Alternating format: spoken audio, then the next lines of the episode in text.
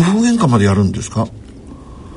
あります。ねえそうねそれだけどそういうの聞くとなんかすごく相談しやすいなっていう感じがしますね、ええ。ー、あとあの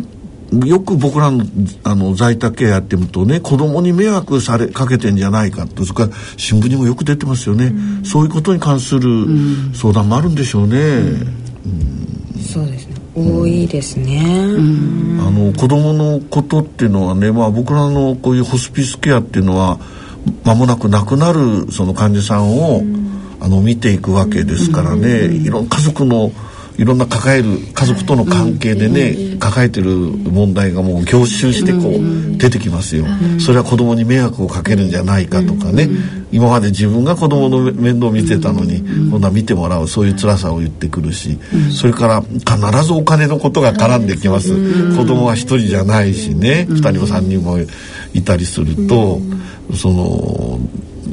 子供の中での不満っていうのがあって、そういうことをぶつけてくる、うん、でそのことをやっぱり患者さんがね、あの僕らの方に、あのその非常に気持ちが通じるようになったらおっしゃってあのきますよね。それからそれだけじゃなくて子供の家族のことね、最初はいいお嫁さんだったのにって言ってたんだけど いや先生実を言いますとってそういう方もねいらっしゃったりしてね。あの非常にあの難しいなっていう思うことがあるんですけどね。同じでしょうね皆さん。うん、あのだから家族にだからこそ言え言えないっていう話があって私たちみたいなこの匿名で話せる電話だからだから言えるっていうところもすごく、うん、それはあのあれですか？その僕らはねそういう相談を受けた時はできるだけ解決を考えるんですよ。解決するわけじゃないんですけどね、えー、解決のヒントを与えたりとかね、それはだけど今のこのシニアダイヤルの方ではどちらかというと、はいそのそれを聞くとじっと聞いて、それい。わゆるまさに傾聴、そのものでね、やっていって。答えを出すことが目的じゃないよってそういうところですね、まあもちろん僕らも目的じゃないんですけれどもね、もっとやっぱり。話してるうちに、そのお話をしながらご自分の考えを整理していかれる方っていうのがいらして、でだんだんこう自分で解決に向かっていく、答えを見つけ出していかれる。そうですそこを目標に。あとね最近多いのはやはりその自分がこう見てもらうということもありますけれども、実は自分に親がいて、その今まで一人暮らしをやったけどもそれできなくなったからね、親は家にいたいというんだけど、実際問題子供として無理だというんで、ホームに入れたいと、そういうことでねつまりあのシニアの方がそのスーパーシニアって言いますかね、その親のことで非常に悩むってことが多いんですね、まあ先ほども言いましたように僕たちのような仕事をやってますとね自分がいなくなったら、あの一人で残され親は誰が見るんだろうかとか、そういう問題がありますんでね。やっぱり親のことに対する相談もやっぱりありますか、うん、ですからその自分自身がもう年齢が先ほどおっしゃったようなそのシニアっていう世代なんですけども、うん、長生きなのでスーパーシニアがいるわけなんです。よそう、すると自分の健康がちょっとままらならなくなってきて、うん、そのスーパーシニアである 90代っていうかの親御さんをやっぱり一人残していかれないっていうふうになるとどうしたらいいだろう。でもホームに入れるっていうのは申し訳ないってっていうので頑張りすぎちゃって、うん、辛くてってお電話がありますね、あのそういうことと同時に実はホーム探してみたらね、高くてこれは自分の家じゃ出せないとかね、それもあります。もう本当にたくさんございますよね、その本当にあります。あの、シニアの問題っていうよりも、まあ、こういう言葉があるのかどうか知りませんがスーパーシニアってたまたま使いましたけどね、その問題っていうのはものすごくやっぱりあるでしょうね、介護保険制度の難しさっていうんですかね、うん、それが利用どうやってしたらいいかわからないっていうお電話もよくあります。あなるほどね。難しすぎてどうじゃあ皆さんもそういうことを一応学ぶわけですか？介護保険制度の成り立ちとか、ええ、どういう具合に利用できるかとか。ただ知識としてはありますけれど、うん、専門職ではないので、間違った情報をお伝えしてはいけないのでなるほどなるほど、まあ、そういう時はどこどこに相談し,、したらいかがですかとか、はいそういう形でやっていくんですか？そうですね。あの、まあ、それも公的機関だけをあのご案内するようにして。あの紹介っていうのがね実は難しいんですね、例えば僕らのところの患者さん亡くなりますのでね、その後のお葬式ってもね必ず出てきますよね、その時お葬式でね、どこの葬儀社にっていう時は、我々ここでっていう形では、あの紹介できないんで同じようなことですよね。ですので、あの役所のどこどこかぐらいのところに行くときっと教えてくれますよとか、そういうそこまでのご案内ですね。あのそれからあの結構その老いとか、病とか、はい、まあ、死っていうのはねこれはあの孤独との戦いなんですねこれは、まあ社会でい。わゆる自己実現って言いますけれどもね自分で自分のことができる間っていうのは当然そこにコミュニケコミュニティっていうのができてそこでそのその中に身を置くと例えば会社とか学校とかね子供の時でしたら。あるいは家庭の中にってそういうことができるんですけどそれができなくなっちゃう。それで今もう独居っていうか一人暮らしの方がもう世帯のもう普通の世帯になりましたんでね。やっぱりその寂しさのことを訴える方結構いるんですよね。本当にそれは多いですね。まさにあのシニアダイヤルはそのためにあるという、うん、あの僕はねそういうあの例えばねあの病気でがんで亡くなる方はね、うん、我々が一つの共同体っていうかね、うん、最後まで付き合うっていうか一緒にするコミュニティを作ると、まあこれがホスピスケアの考え方なんですけどね、だけどそういう意味から言ったら皆さんはもちろん間もなく亡くなる方じゃないけど年老いて自分で自分のことができなくなった方の、そのある意味で話し相手になって、はい、そういう一つのコミュニティの一翼を担う、はいそういうことになるんでしょうかね。であの一方でね、えっと、寂しい時辛い時ばっかりじゃなくて嬉しいことがあった時とか、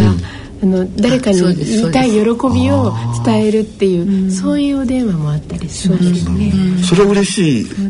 電話ですね。本当さまざまなお話があって。うん。もう本当その方の人生を聞かせていただいているっていう,、うん。そう誰かとその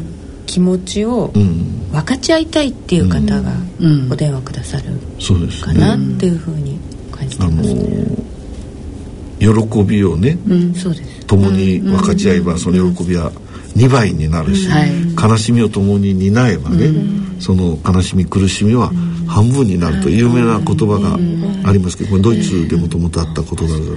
うん、それは本当に実感してますね。実感できますね。つながっていることを確認するためにかけてこられるっていう。まあ、あのそうすると、はいはい、あの非常にせある意味で考え方によっては、うん、ちょっとした言葉が相手を傷つけたりとかですね、うん、で自分自身あこんなこと言ってまずかったかなとかね、うん、そんなこと結構あるんじゃないですか。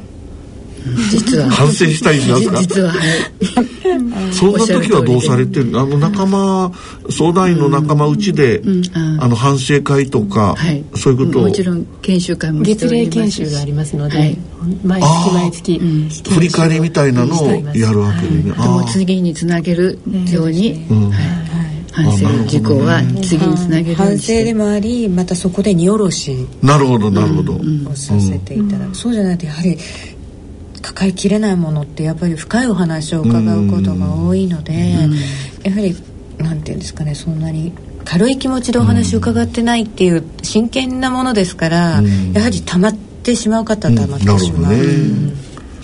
ここでその高齢でも元気な方がねいろんなことに社会活動とかいろんなものに参加してるけれどもあのどちらにも居場所が見つからない同世代の人に若い世代のどちらにも居場所がないっていう、うんうん、そういう自分の居場所を見つけるのに、えー、困ってるって言いますかね、うん、そういう方も結構多いんじゃないですか。あの先ほどの孤独と関係しますけれどもね。まさに今おっしゃったその自分の生きてる意味がわからないとかっていうことあなるほどね、うん、人生の意味がわからないっていうことはあ居場所が見つけられないっていうことです、ね、あそういうことまでおっしゃることあれいらっしゃいますか？なるほどね。割と多いです、そこにこういろんなかお話がそこに行き着いてしまう、ね、だから何かを見つけようと思ってそういうところに参加するんだけれども、あここにも居場所がなかったって思ってしまう方もいらっしゃる、そこは難しい問題ですね。うちの母はね、あの定年になるまで大学の教授をやってたんですけどね一人暮らしになってそれでデイケアに行きなさいって勧めたんですね。そしてもう意気揚々とこう行ってくれよとか言ってきたけど帰ったらしょぼーんとしてって言われてねあそこおいで次行かせようとしたらね嫌がるんですよね。でよく聞いたら「いや私はあそこ行ってね仲間になれない」と。辛いって帰って辛い。私の母もそうですよ。そういう方が多いですね。そうです、うんそうですね、それね男性がね僕僕なんかも見てるとね、あの多いなっていう感じがしますね、どちらかといってね。女の人はね一人になっても裁縫したりとかね、なんか自分一人の楽しみ方知ってるんですよ、だけど男の人はね元気なうちはまだいいんですよ。出て行ってこうチャチャチャ歩いたりとかジムに通ったり。それできなくなって家の中に閉じ込むようになった時それはね危機なんですね、そういうお電話もいたいただきます、あやっぱりありますかね、女性みたいに隣近所の人と話せるわけじゃないから。っていうのとずやっぱりいつまでも男性同士ってライバルなんですかね。だから愚痴とかは絶対に言わない、言えない、だからこそ深刻だったりしますけれどもね。そうだと思います、それでお電話をくださるっていう、じゃあこれからも男性の電話がだから増えて。くるでしょうね、男性も着実に平均寿命伸びてますからね、皆さんそのぜひ男性のシニアにも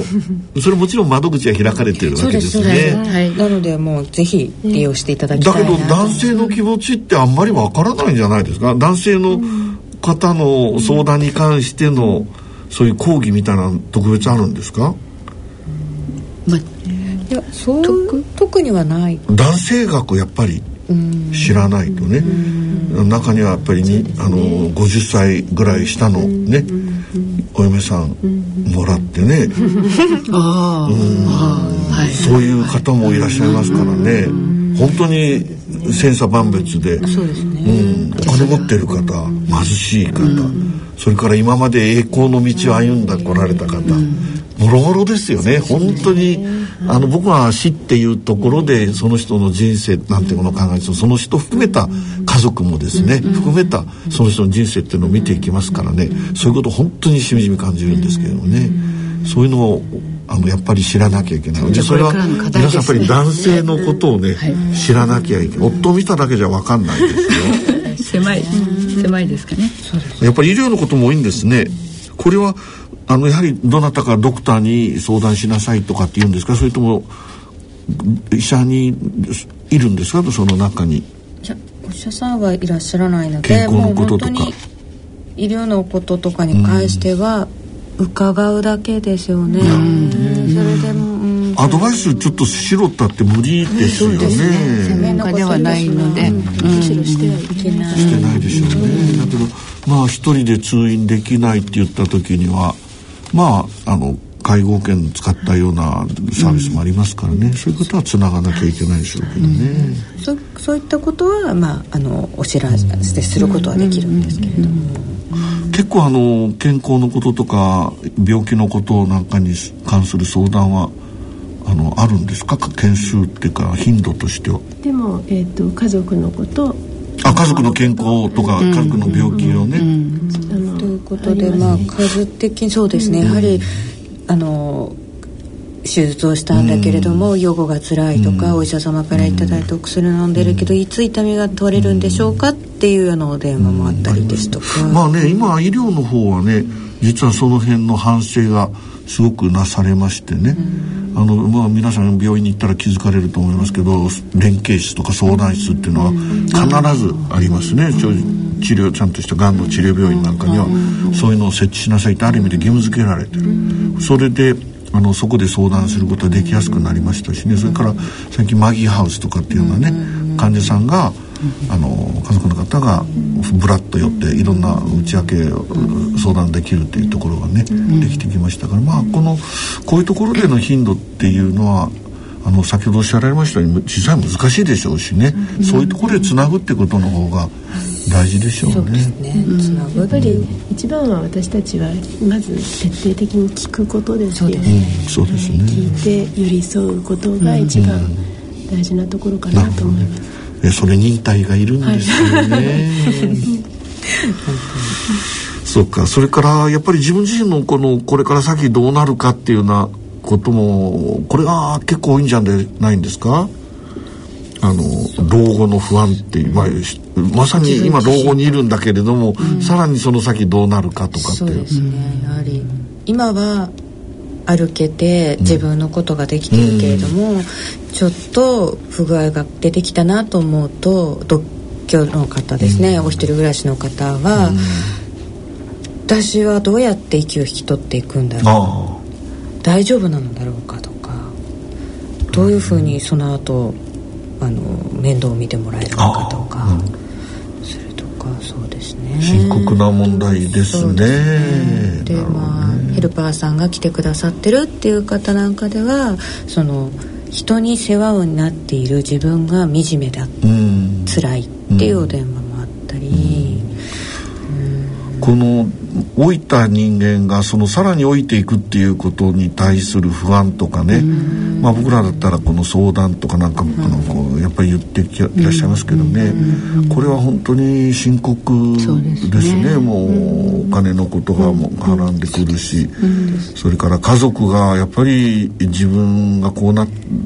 た時できなくなった時に見てくれるだろうかとかね。そういうことをやっぱりあのぶつけたくなるでしょうね。今そういう意味で本当のこうそれこそさっきの話じゃないけど愚痴をこぼしたりとかね、うん、ちょっとそういう辛い気持ちを訴えるっていうのですよねそういうところないって言ってもいいかも分かりませんね。近所で相談するっていうような内容でもないしね。重いですもんね。ね。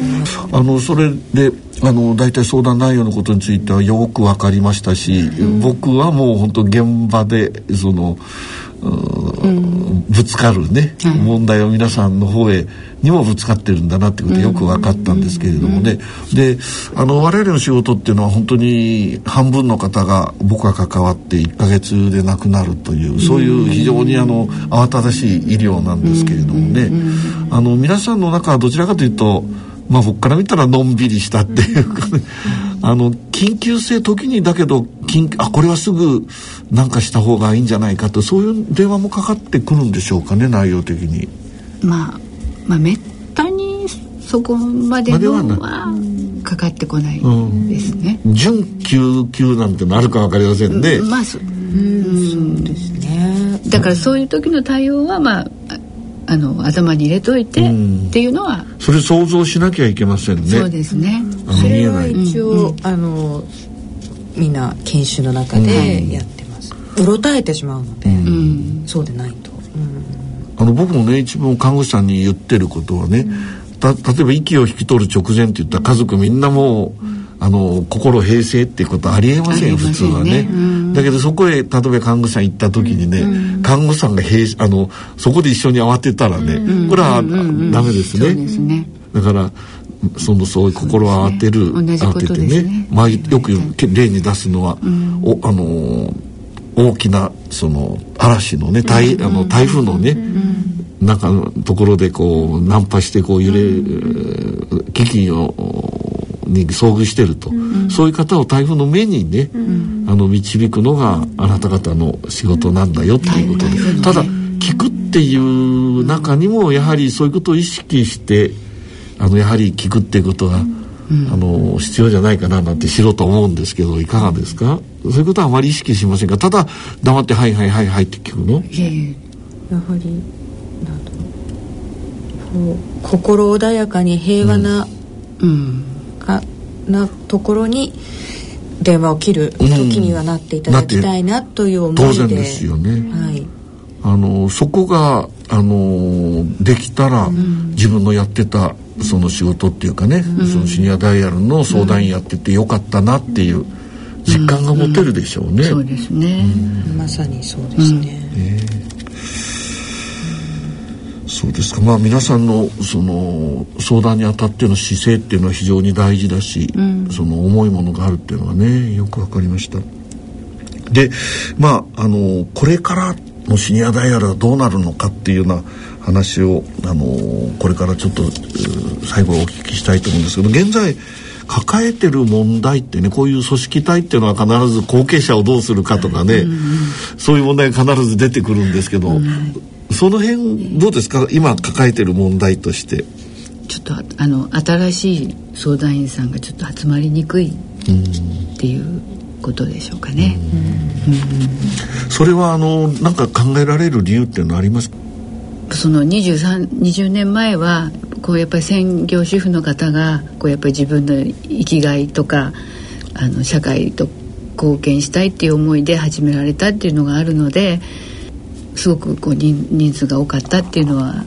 あると思うんですね。で今この専業主婦とその共稼ぎ家庭の数がもう逆転してますので時間に余裕のある主婦の方が少なくなってきてるっていうところはあるのかなって思います。どうしても相談を受け付けてる時間が午後の1時から5時までっていう活動ということで、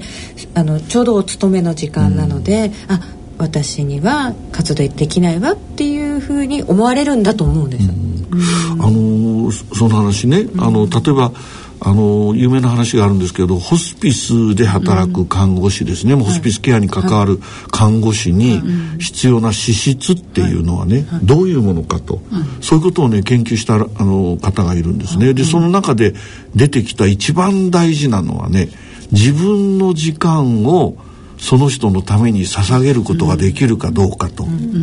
それをねあのジョイス・ジェルビックっていう方が、あの研究論文で明らかにしたんですね。でその今の話をちょっとお伺いしますと、もう今忙しくてそのしかも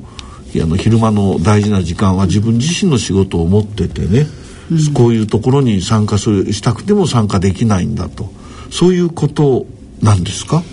相談員が少なくなったっていうのは。そうですね。そうなんですかね。そこまであの伺ったことはないですけど、うん、今伺って自分の時間をさせられることができるかっていうと、うん、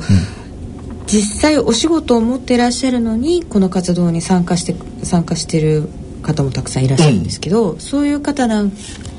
かを見ているとやっぱり自分の時間をやりくりをして、うん、その日は会社を半分お休みして有給を取って、月に1回必ずとか、どこかでとかそういうやりくりをされてるっていう方がいらっしゃるなと思うとそういう意味でその捧げられる捧げるという気持ちにどうなんですかね。難しい問題ですね。これはね。なんかそこが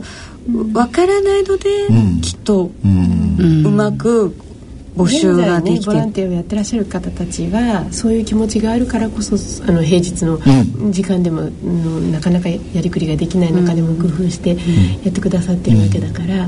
あのそういう形でもできますよっていうことをもうちょっとあのこちらもアピールをしていかなきゃいけないだろうなと思いますし。あのうんやっぱり今の話だとそのフルタイムしながら月に1回か2回とかもやってると、うん、そういう気持ちを持ってらっしゃる方自体は少なくないと、うん、そうそうだとしたらやっぱり PR ってもっともっと PR しなきゃいけないんじゃないですか、そこういういい仕事をされてるんであればね。なんかそういうアイデアがあるんですか、ちょっと質問しちゃうね。それなのでこうこう数年前から、あのー、私たちがあの年に1回だけなんですけれども自分たちがあのやっている研修を一般に公開してこんなことを学びをしていて分かち合っていて、うん、それでその学んだことを家庭にまた活動してますよってことを知っていただこうということで、うん、一般公開研修これ今度僕は講師でやりやす。い僕ね今話を聞きながらね、今度は納得のいく死を、実現する医療っていうことでね、うん、話そうと思ってるんですけれども、うん、少しお役に立てそうですね。絶に、はい、そうですか、ね、それが7月14日ですか、それ場所はどちらでしたっけ、はい、えー、東京 YWCA のあのカフカフマンホールというところになるんですがこれは東京 YWC のあの建物の中に入っているので、うん。はい、JR のお茶の水の駅から5分です、うん、5分でね、便利なところにありますので、えー、会費はいくらなんですか参加費は1000円。1000円でね、うん、まあ1000円だったら通行員になりますけどね。そうですね。なんとかなるんじゃないで 先生の話が伺えるんであれば、いえいえ。じゃあそれは公開研修会っていうのは位置づけですか、はい、なるほどね、はい、はい、シニアダイヤルの活動を知ってい。ただくきっかけにもなると思うので、うん、いや僕ね本当に今回その話伺った時ね、皆さん本当に納得のいくね、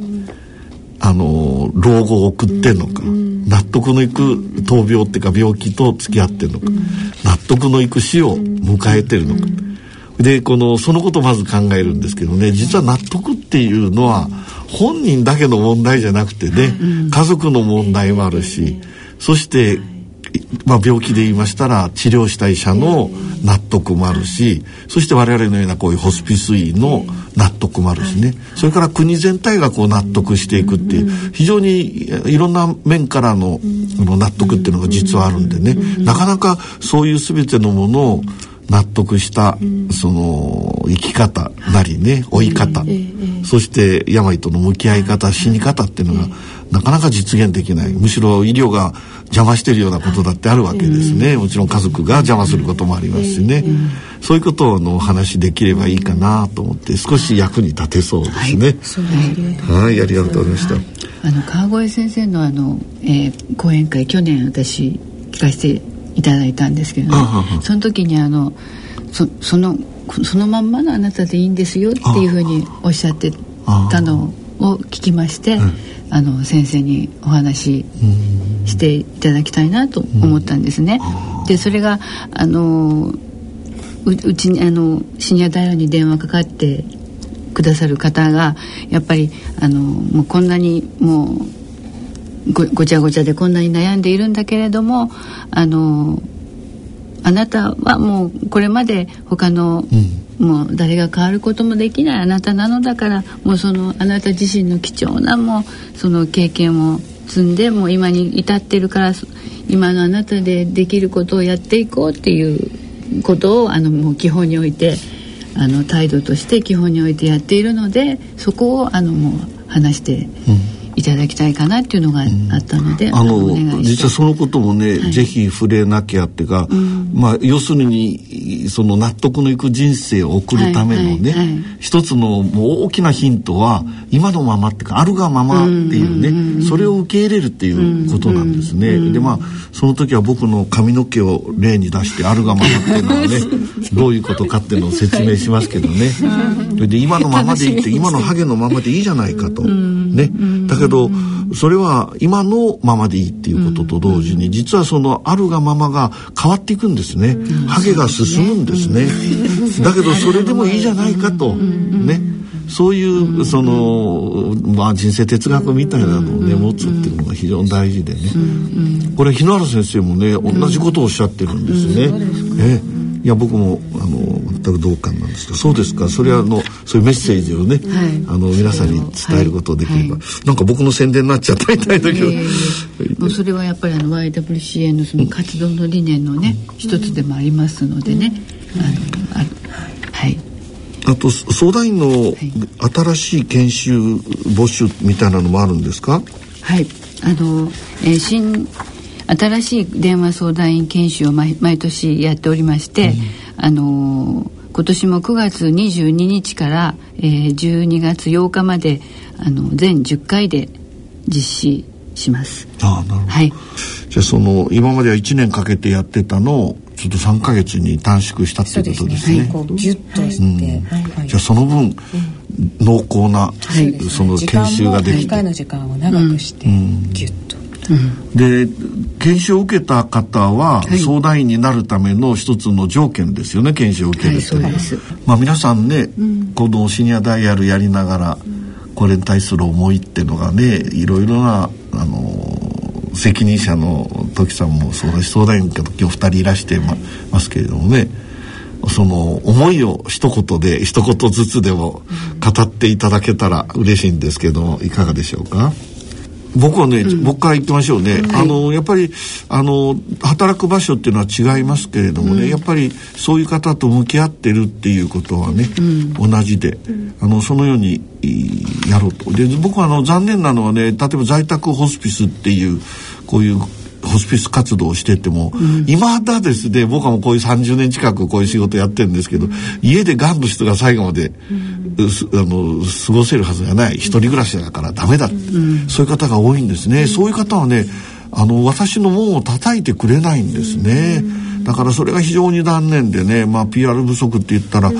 PR 不足になっちゃうんですけれどもね。あのそれをなんとか、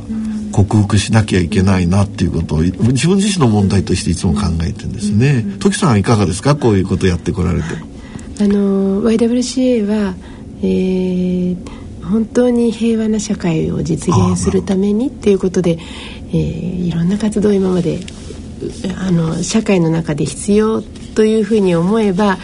えー、なんとか力を合わせて新しい活動を生み出してくるっていう、うんことをもう100年以上やってきたわけですよね。ですのであの今この社会の中で必要な活動が何かって考えた時にこのシニアダイヤルも一つ大事なあの活動だと思っていますのでのかけてくださる方へのあの平和で安心できる、人生の営みの一コマになるようにっていうこともそうだし同時にボランティアになってって活動してくださる方にとってもあのその活動に入ることでその方々の人生がより豊かになっていけるようにっていうことが、うん、の実現できることを目指して、うん、えー、職員としては日々、あの背後から見守っています。まだまだやる気十分ですね。そうです、そうです。まあ、あの、うん、続けたいっていうことですね。はいはい、どうですか、あの相談員の方お二人順番に。はいあのねあの電話をこうかけてきてくださって、まあ、私たちは寄り添うっていうことをやっているわけですよね。うん、でやっぱりその電話を通してもうその一緒にその人と一緒にいるっていうことがやっぱり大事なんじゃないかと思っていて、でその方のまあ悩みをこう一緒に考えることでまた明日からその方がまあ頑張ろうっていう気持ちになってもらえるようにこうなんていうのかな。こうちょっとせそっと背中を押すっていうかまああのそういうことかなっていうふうに。続けていきたい、はい、ということですね、はい、そうですね。嬉しいですね、うん、いかがですか？そうですね。あのー先ほどお話にあったんですけど高齢者の方がこの若い世代の中に入っても自分世代の中に入っても居場所がない、うん、それがすごく問題だなって私は感じていて、うん、まあこれから高齢者も男性も女性も若い人も関係なく平和のうちに共存できる社会にしたいなって思いですね。そうするとお話を伺うだけで、うん、お話を聞いてもらって気持ちが楽になりました。軽くなりましたとかまた明日から頑張ってみますとかそういったその、うん、そういった言葉を最後にいつもお電話なああいつもいつも伺えるとは限らないんですけどもそういうお言葉を聞けた時にあやっていてよかったな、またお電話受けようっていう気持ちになってやってます、うん、はい、いや本当にいい話を今日は聞かせていただいてありがとうございましたそろそろ時間ですのでね、はい、えー、この辺であのー、このインタビューはあの終えたいと思います、うん、でまあ僕の方としてね、あの思うのはあの一つはあの多分こういう活動に参加したいなと思ってらっしゃる方もいるしね、うん、こういう活動を知れば、あのあの知ればあの自分もちょっとここへ電話してみたいなと思う方もいらっしゃると思うんですけどね。やっぱり具体的にね扉を叩いていただかないとね開けないこれは僕の仕事をしててもいつも感じてることでね。あの家が痛い。じゃあ家が痛いんだったら僕のとこへ扉を叩いてくださいっていうね。そうすればね、あの開かれるっていうようなことがありましてね、あの有名なあの聖書からの言葉なんですけれどもね、あのこの言葉をあの持って僕この今日の番組を終えたいと思うんですけれどもこれはあの「新約聖書」は「マタイ伝」の七章の七節八節で出てくる、まあ、有名な言葉です、これはあの一般の方聞かれてもそんなに抵抗ないと思いますんでね。ちょっとご紹介したいと思います。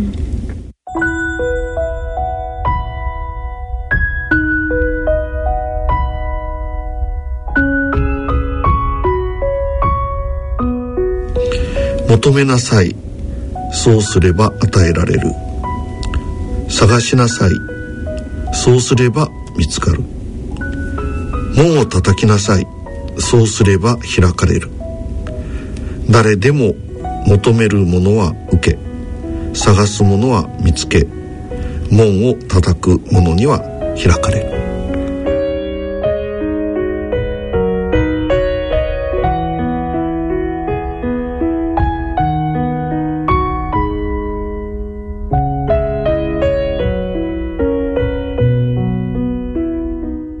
まあ、これからいくつかのプログラムがあるということで、非常に心強く思ったんですけれども、はい、具体的にどういう具合に連絡したりかあの聞いてる方に教えて、えー、いただけませんでしょうか？はい。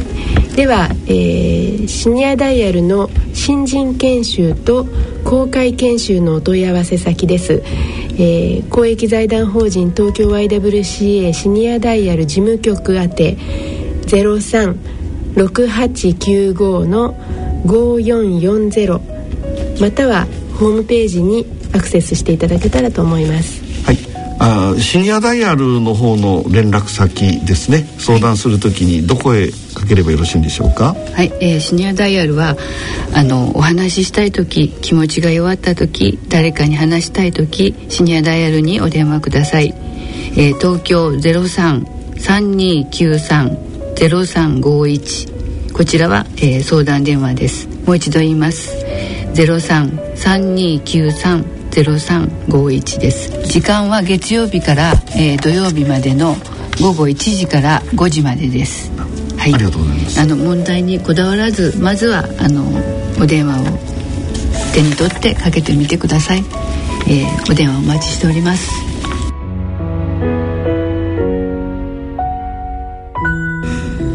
本当にありがとうございました。どうも。ありがとうございました。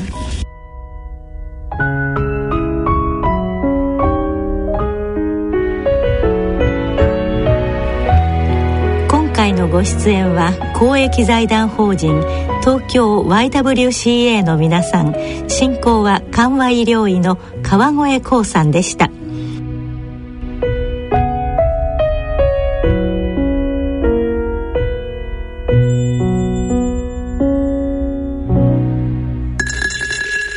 野村。ちょっと気になるお金の話。今回は低金利です。0.0、えー、0.00お母さんどうしたんだい？いえね預金金利が何パーセントかを見ていたんですよ。今は低金利時代だからね。昔は金利が高い時代もあったんですよね。そうだね。確か年利7%で複利運用すると元本が10年で2倍近くになったと思うよいい時代でしたねじゃあ年利0.025%で元本が倍になるには何年かかると思います ?100 年ぐらいかな。いいえ、2773年かかるらしいですよ。2773年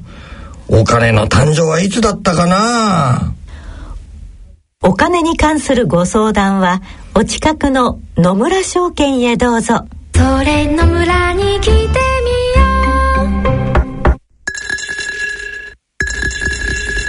大人のための大人のラジオ。今回のご出演は公益財団法人東京 YWCA の皆さん進行は緩和医療医の川越光さんでした。なお東京 YWCA への事務局へのお問い合わせは東京0368955440お問い合わせは東京0368955440までどうぞ。シニアダイヤルへの連絡先は東京03-3293-0351東京03-3293-0351までどうぞ。月曜日から土曜日の午後1時から5時まで。月曜日から土曜日の午後1時から5時までとなっております。今回の大人のラジオはいかがだったでしょうか？番組では皆様からの疑問質問ご意見ご感想をお待ちしております。宛先を申し上げましょう。郵便番号105-8565ラジオ日経大人のラジオ係まであるいはラジオ日経大人のラジオの番組ホームページからもご投稿できます。それではそろそろお時間となってまいりました。ここまでのご案内は私大宮時子でした。